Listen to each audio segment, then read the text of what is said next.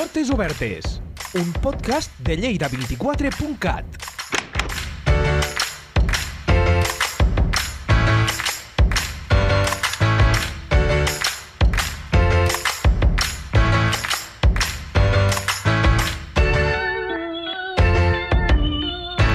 Algú sap quins papers són necessaris per empadronar-se a la ciutat de Lleida? Què s'ha de fer per canviar el domicili del padró? Burocràcia, paperassa i llenguatge administratiu. Afortunadament, a l'Oficina d'Atenció a la Ciutadania de Lleida hi ha professionals als que no se'ls escapa cap d'aquests detalls. L'Oficina Municipal d'Atenció a la Ciutadania es va inaugurar el 20 de gener del 1995. D'una forma no literal, podríem dir que és el hall de la paeria de la ciutat. Avui, portes obertes a l'OMAC.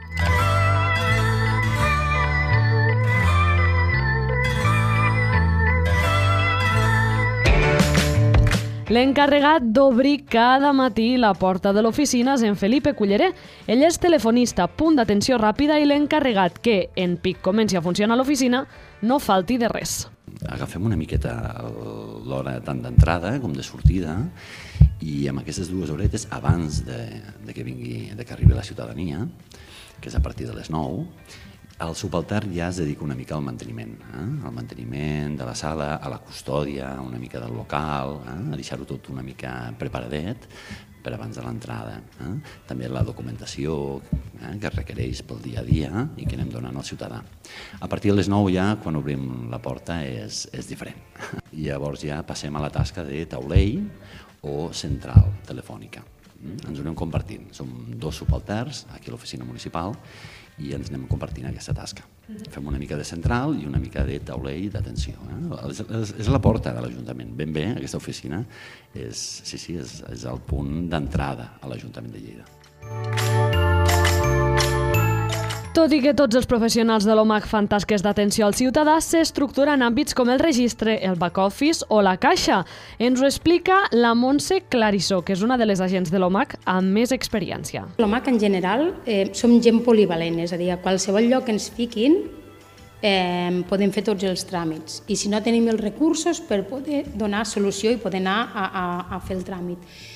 Eh, dintre dels tres equips que hi ha, eh, en aquest cas jo el porto tants anys Eh, he passat per tots i m'he quedat a tots. Sí, tenim el de back office, tenim el de caixa, tenim el de registre. A back office generalment eh, fem la tramitació de tots els tràmits que depenen directament de l'oficina, com ara els de padró, que entren de forma telemàtica i fem la gestió nosaltres, igual que faríem a taula. que passa que, eh, eh, a part de la trucada de telèfon, és tot telemàtic, d'acord? I després tenim el tema de caixa, clar, eh, a l'oficina eh, s'ingressa diners perquè hi ha taxes que es poden pagar al moment i no és necessari anar al banc. I clar, s'ha de fer un arqueig i s'ha de fer el recompte dels diners i s'ha de passar caixa i mm, generalment això i s'ha de tenir l'arxivitor perquè clar, eh, s'ha de donar comptes a tresoreria i a la part econòmica allà on ens diguin. Llavors, clar, tot això s'ha de tindre molt controlat perquè els diners són diners. I després la, la part de registre Clar, eh, a part d'entrar escrits, eh, ara s'entra a la taula, un escrit de registre. Uh -huh. Quan una persona vol entrar un escrit, a part de fer-ho telemàtic, el pots fer de forma presencial. Abans el depositar és a l'Ajuntament, però ho fèiem eh, al darrere. També gestionen la correspondència que arriba a l'Ajuntament de Lleida. Tothom, a part de poder fer telemàtic, la gran majoria de coses, o presencials, també ho pot enviar per carta. Llavors, tot això s'ha de registrar, de tenir una entrada oficial a l'Ajuntament i ho fem des de l'apartat de registre i, a més a més, totes les entrades que entren d'altres administracions, com sigui les entrades de la Generalitat o de tota l'administració espanyola. Administració espanyola me refereixo a qualsevol ajuntament de, de, de tota la nació espanyola, vull dir, Catalunya inclosa, eh? vull dir, jo puc estar a Vigo i vull presentar un escrit a l'Ajuntament de Lleida. Puc anar a l'Ajuntament de Vigo, al Ministeri de Trabajo de Vigo si te registre i arribarà a l'Ajuntament de Lleida. Llavors tot això s'ha de revisar, s'ha d'aprovar i s'ha de gestionar com una entrada més. S'ha de dir sí, és de l'Ajuntament, ens ho quedem i anem a tramitar-ho. Des de qualsevol lloc, fins i tot del món, puc enviar documents a l'Ajuntament de Lleida Jo me'n puc anar a una ambaixada al Canadà i puc presentar una sol·licitud, un certificat de padró, si no ho vull fer telemàtic, a l'Ajuntament de Lleida. I ho podria fer des del Canadà. I arribaria aquí i es tramitaria. Registre, eh, revise eh, que realment vagi dirigit a l'Ajuntament i que sigui competent en la matèria. Si és competent en la matèria ho accepte i d'entre al registre i fa la tramitació. Ens dediquem a diligenciar, és a dir, enviar per cada temàtica al departament que toque tots els escrits que entren a l'Ajuntament. Nosaltres al back office hi hem trobat a la Jordanka Ristova. Són tràmits que només se basen a nivell uh, internet, el que demana la gent a través de, de la pàgina web de l'Ajuntament. Sí. Eh, clar, llavors, eh, eh, els tràmits no, no són gaire diferents dels, del, com que de, del mostrador, el que passa que, clar, el que la, potser no hi ha aquest tracte personal i, i, i allà moltes vegades, ja el que, com he dit, moltes vegades pues, acabem trucant, acabem, bueno, si el ciutadà pues, necessita vindre, pues, explicar-lo personalment, però sí, en això generalment és en, aquest, en això se centra la feina back office. No hi ha el, el tracte personal amb el ciutadà, sinó tot està enfocat a nivell internet. Sí. Un gran volum de la feina s'assumeix per mm, back office. Tenim també lo, eh, el, un altre equip que és de, del registre, que també assumeix eh, tot, tot aquells escrits que entren online, doncs els gestionen les companyes de, de registre. Els que som eh, bueno, en atenció presencial també gestionem aquests aquests papers eh, que arriben via online, eh, via presencial, i això implica pues, ja, eh, escanejar els documents, convertir-los en formats digitals, si és una còpia autèntica o si és una còpia simple, llavors eh, identificar en quin departament va aquest, eh, aquest paper precisament eh, i, i dirigir-lo al departament adequat. No? A l'equip de caixa hi trobem la Blanca Torres. En principi ha quedat reduït ja només el certificat de, de padró que es cobre, vale? perquè més tot són autoliquidacions, però clar, hi ha molta gent que és el que et dic, acaba d'arribar, té passaport, amb passaport no aconsegueixen targetes de crèdit. Des d'aquí de l'Ajuntament s'està avançant molt amb el pagament de targeta de crèdit. Demanem moltíssim la targeta de crèdit i és millor, més còmode. Jo ho hauré de tancar per un altre cantó, però em va més... Però clar, aquí la gent ve amb efectiu. Llavors, pues, acaba el dia, contem, contem els certificats que s'han fet i fem pues, això, com una botiga, com un supermercat, que ens quadri tot i que tot estigui perfecte i ja està. Portes Obertes, un podcast de lleida24.cat. Un cop tenim en marxa ja l'oficina, necessitis el que necessitis, l'OMAC compta amb un equip d'agents d'atenció que tenen l'objectiu d'ajudar el ciutadà al tràmit que li toqui fer. El que més es demana, però, és el padró. Hi ha molta gent que tot i poder-se'ls fer de forma telemàtica doncs no, o no tenen les eines o no tenen les capacitats o la documentació que tenen fa que no puguin tindre accés a un certificat o es pensen que no poden tenir un certificat, que també els ajudes a que en puguin tenir de certificat digital i, i els canvis de padró. Eh, Lleida eh, té un gran volum d'immigració i o les necessitats econòmiques en general de la ciutadania fan que es moguin molt també dintre de la ciutat o perquè venen de, a treballar de forma, encara que sigui temporal i que llavors s'estableixin aquí. Llavors és un gran volum de feina tot el tema de padró municipal d'habitants. Però què és un padró? Un padró, fer el padró, a tots ens sona, però potser no coneixem tan bé com la Júlia Paz, agent d'atenció al ciutadà, en què consisteix exactament aquest tràmit. Per fer un padró s'han de fer moltes gestions. Llavors la gent se pensa que és un document i ja està. I has de comunicar, has de fer entendre, has de ser empàtic.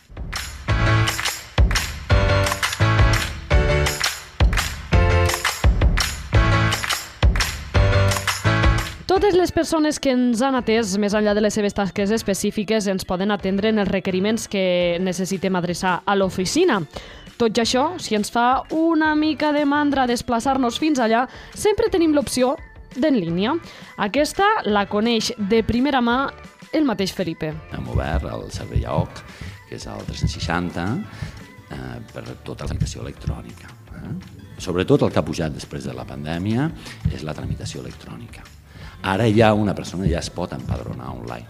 Eh? Es pot empadronar online, fer els certificats online, amb el seu certificat digital o IDCAT mòbil, i és molt fàcil, hi ha molta tramitació amb targeta resident de zona blava, etc etc, que es pot fer online. I si no en tenim prou, o ens hem perdut, sempre ens queda aixecar el telèfon. Telèfon, diverses trucades, eh, t'ho enviaré, no t'ho envien, tenen un termini, aquest termini va passant, els hi vas recordant, si no, no et podrem padronar, caducarà, fas un requeriment, no ho acaben d'entendre, fas un altre requeriment i expliques eh, aquesta persona ha de signar aquí, vosaltres heu de signar allà, ha d'anar mm, tot juntament amb el DNI, amb les dues cares, també només una cara, i ja estàs explicant, eh? però clar, jo suposo que també és complicat perquè no es llegeixen bé tot, s'ho deuen mirar pel damunt.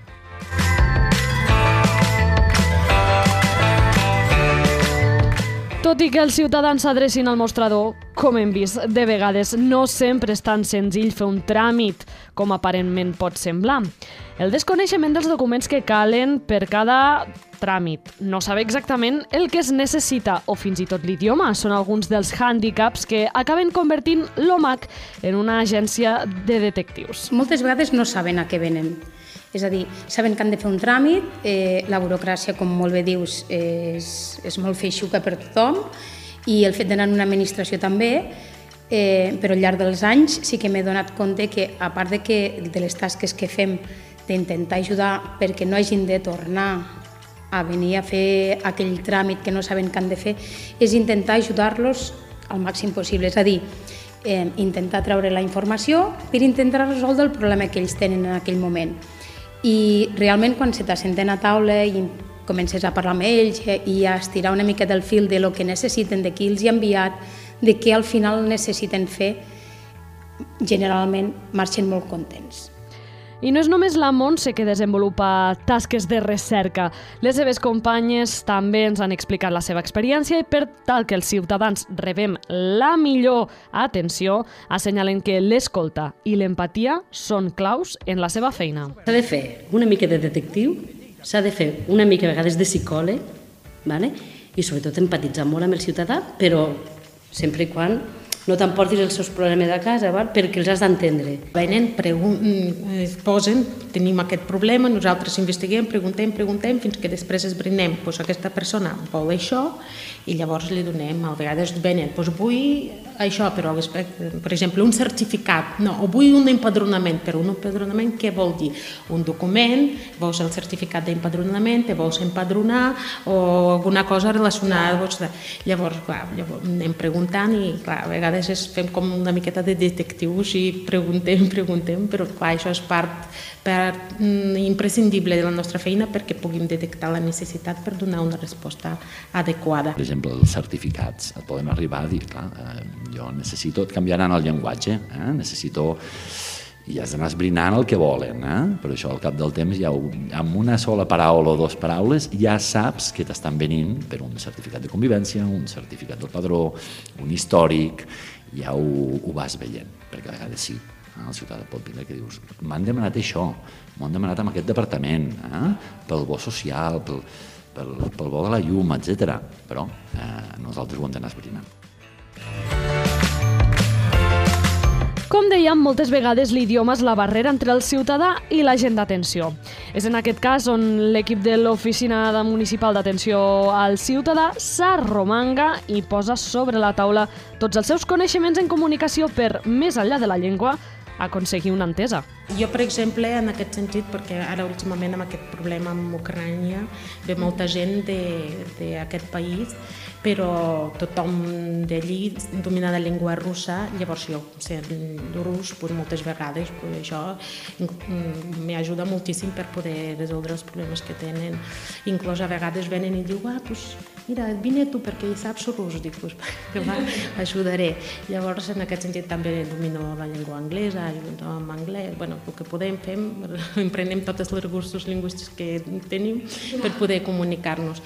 Eh, però sí, eh, se fa complicat encara més la, una atenció quan no només has d'esbrinar quin, són, quin és el problema del ciutadà, sinó com comunicar-lo, com percebre aquesta informació mm, del ciutadà, perquè a vegades sí, jo entenc el que vol aquesta persona, però clar, ell tampoc m'entén, ell no m'entén com, com ho ha de resoldre. Jo avui mateix hem tingut així un cas, un ciutadà que preguntava pues, d'un tràmit que jo l'entenia, un poc el que ell diria, jo l'entenia, però llavors quan havíem de comunicar-nos, ell no, no, no, ell no, no me podia entendre ell.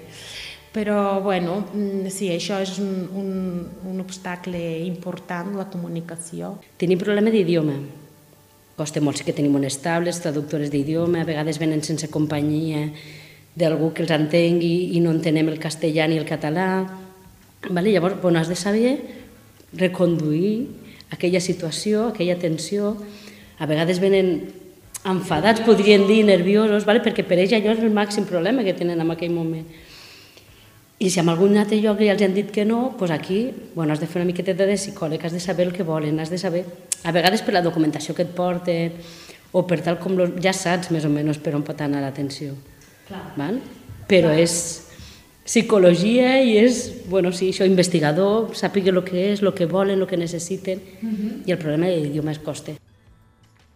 El problema que hi ha és que quan ens arriben a, a, a la taula, eh, primer has de saber com et comunicaràs amb l'altra persona? Moltes vegades hi ha la, hi ha la barrera de l'idioma, n'hi ha molta gent que ve acompanyada, n'hi ha gent que no ve acompanyada. Acompanyada em refereixo a gent que domine almenys el castellà, exacte, que ho pugui fer d'intèrpret, i els que no, no hi ha problema, tenim recursos i hi ha molta gent que es pensa mm, és que mm, li hem dit en castellà, en espanyol, molt bé, però és que la mateixa paraula aquí i a Sud-amèrica no vol dir el mateix moltes vegades i trobes molta gent que, que et diuen sí, sí, sí, i tu estàs veient que és un no, no, no. Llavors, els hi vas fent preguntes i els hi, sobretot els hi deixes clar que el que diran allí és que ve allí, és a dir, que a vegades la seva situació personal fa que hi hagi coses que faci vergonya de dir o, o, o no vulguin explicar per tot el problema que porten al darrere, de, que han arribat de forma il·legal, de el que sigui al llarg de la seva història d'estar al país, etc. I et trobes que, que clar, per poder-los ajudar realment i poder-los ajudar a fer el tràmit, perquè si no vindran moltes vegades i acabaran venint a preguntar moltes altres, has de fer una mica com a d'investigadora i agafar la informació d'aquí i d'allà i dir, i al final què vols? Què necessites? Necessito això. Doncs anem a mirar-ho. Mira, primer hauries de començar per aquí, després hauries de fer això. Quan tinguis aquest paper, ves a aquest altre lloc. Si tens algun dubte, vine a preguntar. Si no, si és de caire municipal, aquí tens aquest telèfon, tens aquest correu, pots preguntar si no et va bé venir, perquè la millor treballes... Cadascú pot tindre moltes situacions. Hi ha molta gent que, que trobes que dius una cosa és la imatge que jo tinc i l'altra cosa és el que jo tinc a casa i al moment de parlar que siguis proper i tinguis confiança o que denotis que t'interessa i escoltes a l'altra persona fa que realment els puguis ajudar millor, penso jo. I és que no només el desconeixement de com funcionen els tràmits, les situacions personals del ciutadà que s'adreça al, al taulell moltes vegades requereixen de l'empatia. Com bé ja han destacat la Blanca, la Jordanca, la Júlia, la Montse, també el Felipe, més enllà de ser detectius, la psicologia també surt a relluir. Hi ha gent que no té on dormir, on viure. Hi ha gent a èpoques eh, durant dues o tres setmanes seguides vaig coincidir que tothom s'estava separant i venien a fer un canvi de domicili per separació o divorci. O eh, ens canviem jo i els nens. Normalment és marxa una persona de la casa i es queden els altres tres, o dos. I, clar, gent que li han ocupat la casa amb totes les coses dintre, no pot treure res. Eh, L'altre dia va vindre un noi, primer molt bé, al final la taula es, des, es va desmoronar, s'acabava de quedar viu de fer dues setmanetes d'una persona jove. Clar, és que t'estàs trobant així moltes situacions. O persones que han d'acceptar o, està, o acaben d'acceptar una herència també per un, una defunció. Llavors, a vegades se desmoronen o han de tramitar perquè ara els han trobat una enfermetat i han de fer tràmits se desmoronen, t'expliquen, has d'ajudar el ciutadà, fas de psicòleg del ciutadà, has de calmar també el ciutadà que vencés per qualsevol motiu i amb tu. Hi ha gent que s'emociona perquè, ves, jo he de solucionar aquest, aquest problema o aquest tràmit ho he de fer per si sí, perquè demà això depèn doncs, les ajudes que rebré i el que menjaran els meus fills. I clar, quan veus la impossibilitat de poder ajudar aquestes persones perquè no tot depèn de... Nosaltres podem donar la informació però no podem fer tots els tràmits. I clar, i la i clar, l'administració la, pues, encara va amb uns passos sí, una miqueta lent i llavors això desespera a vegades els ciutadans trobem pues, alguns davant dels, dels problemes pues, reaccionen més agressius uns altres doncs s'emocionen i, i, i, no, i ploren uns altres doncs, tenen necessitat de parlar inclús alguns ciutadans hem tingut com a atencions que s'asseuen i simplement volen comptar, volen comptar perquè veus d'una altra administració les ha passat això i que no ho han pogut resoldre, però jo ja sé que no pots fer res, però jo estic aquí perquè ho vull dir, ho vull manifestar i, i clar, i també aquest punt de psicòleg, sí, no? allà i escoltar, sí, i escoltar i bueno, el que podem fer ho fem. Moltes vegades el ciutadà necessita que algú se l'escolti, i que no parli amb un ordinador o amb una màquina o amb un, una locució amb un telèfon que han d'apretar 1, 2 i 3. Llavors, eh, moltes vegades el fet de parlar amb una persona els tranquil·litza, els hi fa veure que mm, vale, de fer aquests tres passos, però em veig capaç de poder-los fer. Uh -huh. I, I llavors n'hi ha molts que et venen i donen les gràcies al cap del temps o quan tornen a venir a l'oficina, saps allò que vam tramitar? Sí, doncs ja ho tinc, ja ho he aconseguit i vinc a acabar de fer les gestions. Per mi és molt satisfactori tot això. Portes Obertes, un podcast de lleida24.cat. I parlàvem de l'idioma, però és que pot ser, tot i dominar molt bé el català, el castellà, l'anglès o el que sigui, és probable que el llenguatge administratiu se'ns escapi. Per això, un dels serveis que ens ofereixen des de l'OMAC és ajudar a entendre aquells requeriments o cartes que t'han arribat des de l'Ajuntament a la bústia. En general, el llenguatge administratiu, puro i duro, eh, és feixuc a l'hora de llegir. No estem acostumats, no ens han ensenyat a tindre una lectura ni d'un decret, ni d'una notificació, ni... Clar, llavors, Eh, nosaltres ja estem més avessats perquè ho toquem cada dia, però quan ho rep la gent mm, és el que diguem, no? Llegeixen i diuen ara no sé què he de fer. Si he de clicar aquí, què em passarà, què me vindrà, què... Moltes vegades ens venen notificacions. Què me pots explicar el que diu, què he de fer? Mira, veus, llegim, comences a llegir, mira, veus, aquí t'expliquen això, t'expliquen allò, a vegades dius, a veure, deixa'm-ho tornar a llegir, perquè jo fins i tot, com que no l'he generat jo, també me l'he de llegir dos cops per entendre a vegades el que diu. Diu, no, mira, veus, aquí et diu que t'has d'esperar, que ara t'informen de que s'ha iniciat el tràmit i a partir d'aquí ara t'aniran fent requeriments si necessiten documentació, notificaran, o et donaran la raó o no, podràs al·legar. Ah, vale, vale. Però està bé, no? Sí, sí, està bé. Vale. Sí, o que no hagi de presentar res més, o, o si és d'una multa que, que no me vinguin recàrrec, que eh, prou faig de tenir una multa, no, no, anem a llegir el que ens diuen i, i anem a fer. I si és necessari es fa una trucadeta al departament que sigui i resol exactament el tema d'aquell expedient i ja està.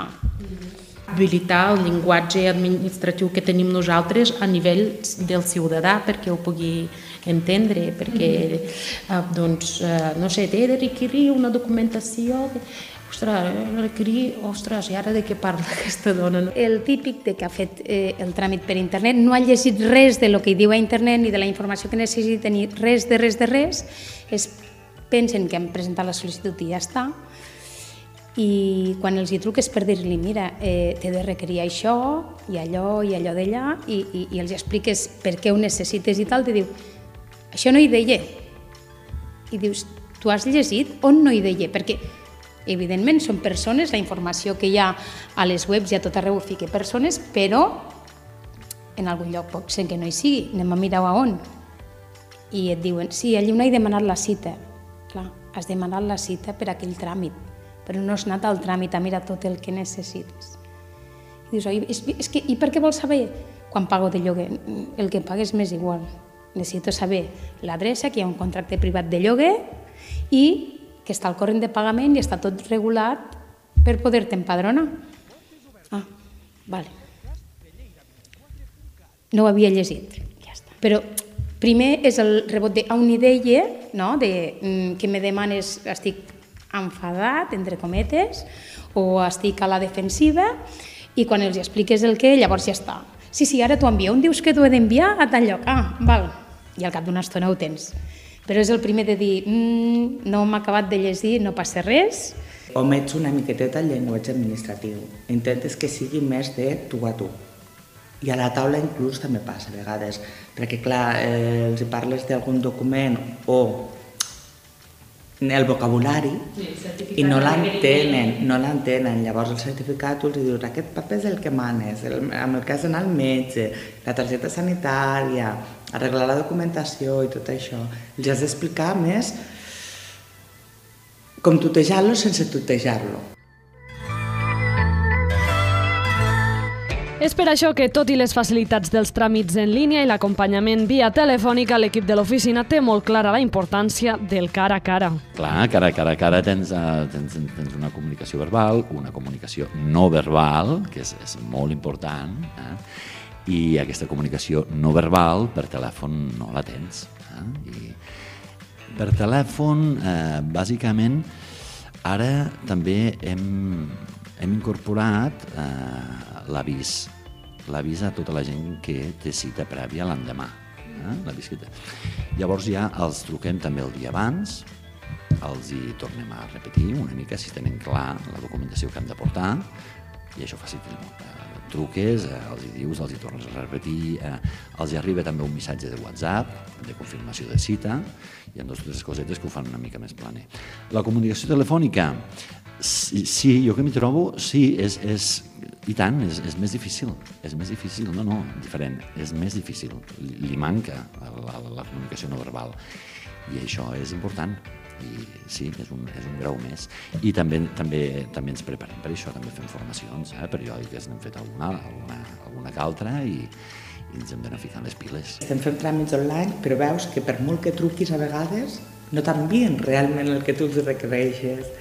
Clar, i estàs veient gent que no té medis per fer-ho online, eh, persones que no entenen l'idioma, si no l'entenen tampoc el saben escriure, eh, persones grans, clar. I jo penso que hi ha molta, encara molta gent que li costa. I el tu a tu els dies és més agradable inclús, perquè un certificat el poden treure via online. Jo crec que és important és l'atenció al ciutadà en aquest moment, personal, de cara a cara. Per molt que nosaltres els tràmits online també els acompanyem per telèfon o, o no quan els fan, quan els rebem, vale? pues els has de trucar per fer-li un requeriment, o els, els guies una miqueteta, però crec que, que, que els has d'ajudar molt en aquest sentit.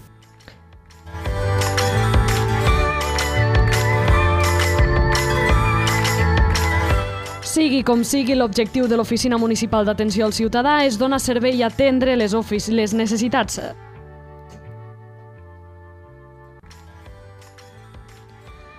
Sigui com sigui, l'objectiu de l'Oficina Municipal d'Atenció a la Ciutadania és donar servei i atendre les necessitats dels habitants de Lleida en persona, per telèfon o en línia.